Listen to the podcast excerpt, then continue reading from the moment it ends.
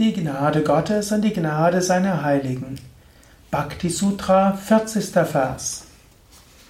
Dennoch kann man dies, die Gnade von Heiligen, durch Gottes Gnade erfahren.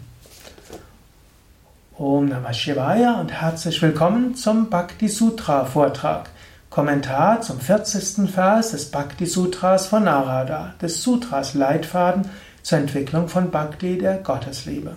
Mein Name ist Sukadev von www.yoga-vidya.de. Narada schreibt über die Gnade Gottes und über Gottesliebe. Er hat gesagt, die Gottesliebe kannst du erfahren auch durch die Gnade Gottes und durch die Gnade der Heiligen. Er sagt, es ist nicht leicht, einen Heiligen zu finden und es ist auch nicht so leicht, sich auf die Heiligen einzustimmen.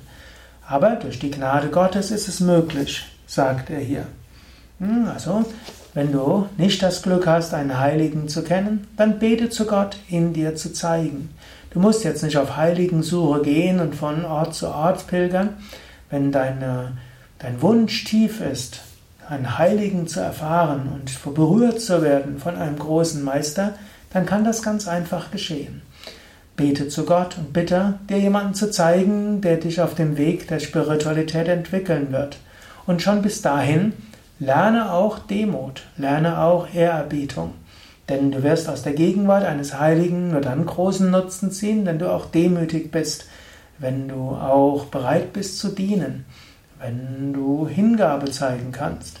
Und so kannst du auch es zur Gewohnheit machen, auch gegenüber anderen, zum Beispiel deinem Yogalehrer oder einem Satsangleiter oder jemanden, der über einen, spirituellen Vortrag gibt, dort eine Demo zu zeigen, eine Hingabe zu zeigen.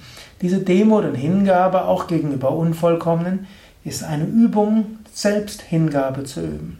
Und dann, wenn du dann einen großen Meister triffst, dann fällt es dir leicht, gegenüber ihm diese Hingabe zu üben, die dir hilft, die Gottesliebe wirklich in dir wirken zu lassen.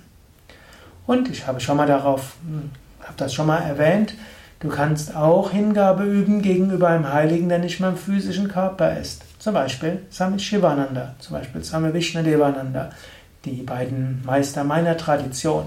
Swami Vishnadevananda habe ich persönlich gekannt. Swami Shivananda habe ich in seinem physischen Körper in diesem Leben noch nie gesehen. Dennoch, meine Verbindung zu Swami Shivananda ist sehr, sehr stark.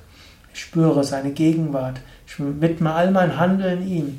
Und ich fühle, dass er mich inspirieren will, durch mich wirken will. Und auch wenn ich weiß, ich habe alle möglichen Fehler noch, ich weiß, Swami Shivananda wirkt. Er wirkt auch trotz meiner Fehler, durch mich hindurch. Und das will ich immer wieder tun und ich bin dankbar. Und indem ich dem Werk von Swami Shivananda diene, spüre ich göttliche Kraft. In diesem Sinne kannst du das genauso machen. Du kannst eine Beziehung aufbauen zu einem Weisen, einem Heiligen und kannst dein Werk Gott widmen. Und du kannst auch schauen, ob du dem Werk eines Heiligen dienen kannst. Eben zum Beispiel Swami Shivanandas Werk bei Yoga Vidya, auch von zu Hause aus. Es gibt so viele Möglichkeiten zu helfen und zu dienen. Indem du dem Werk eines Meisters dienst, entwickelst du auch dein Herz. Du verbindest dich mit dem Meister. Indem du dem Werk eines Meisters dienst, spürst du seine Liebe.